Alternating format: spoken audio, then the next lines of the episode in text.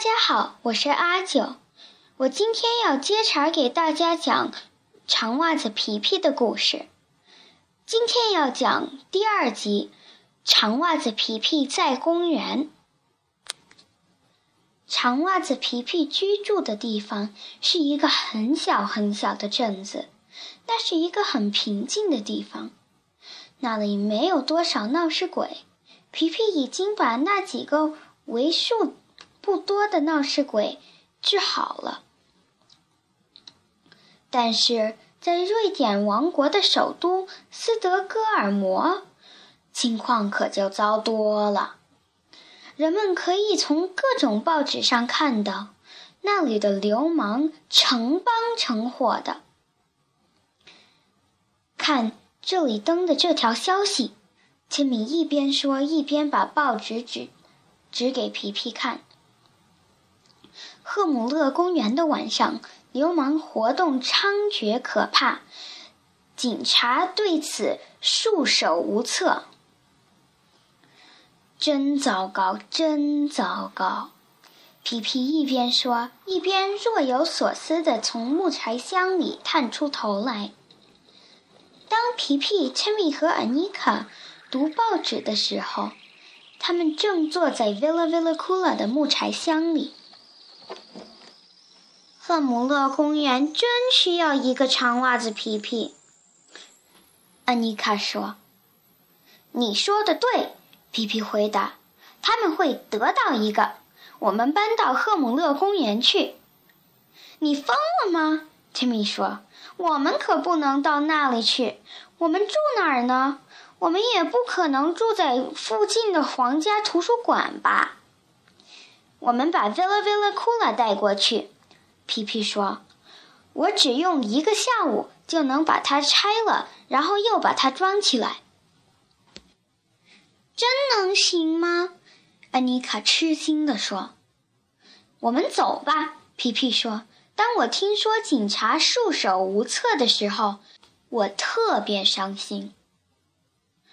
不过事后你还得把 Villa Villa Kula 搬回来吧？”切米有点不确定地问。之后，就是你整治好了赫姆勒公园的流氓以后，皮皮点了点头，说到做到。一天下午，皮皮、Timmy、Anika、Mr. Nelson，就是皮皮的小猴子，还有那匹马，都到了赫姆勒公园。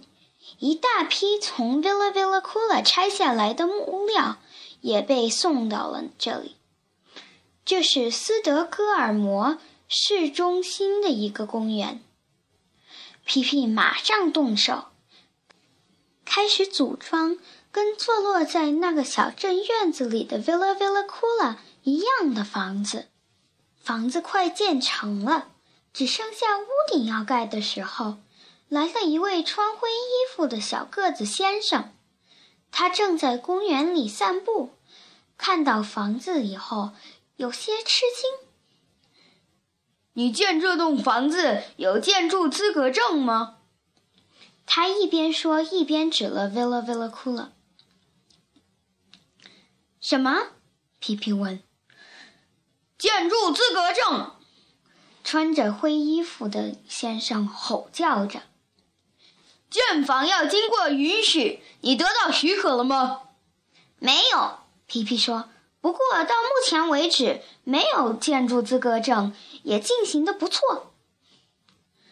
尽想好事，穿灰衣服的先生说：“立即停工，不然我到劳动市场委员会控告你。”去吧，皮皮平静地说：“我敢肯定，你说的那个劳动市场会明白，房子一定得有顶，不然。”雨就下到里面去了，你这个笨蛋！那位穿灰衣服的先生恼羞成怒，他走到皮皮身边，使劲儿拉住他的胳膊。他他一点儿也没想到，世界上最强壮的姑娘来到了首都。不过皮皮急着要在天黑之前把房子建好，所以他友善地把那位。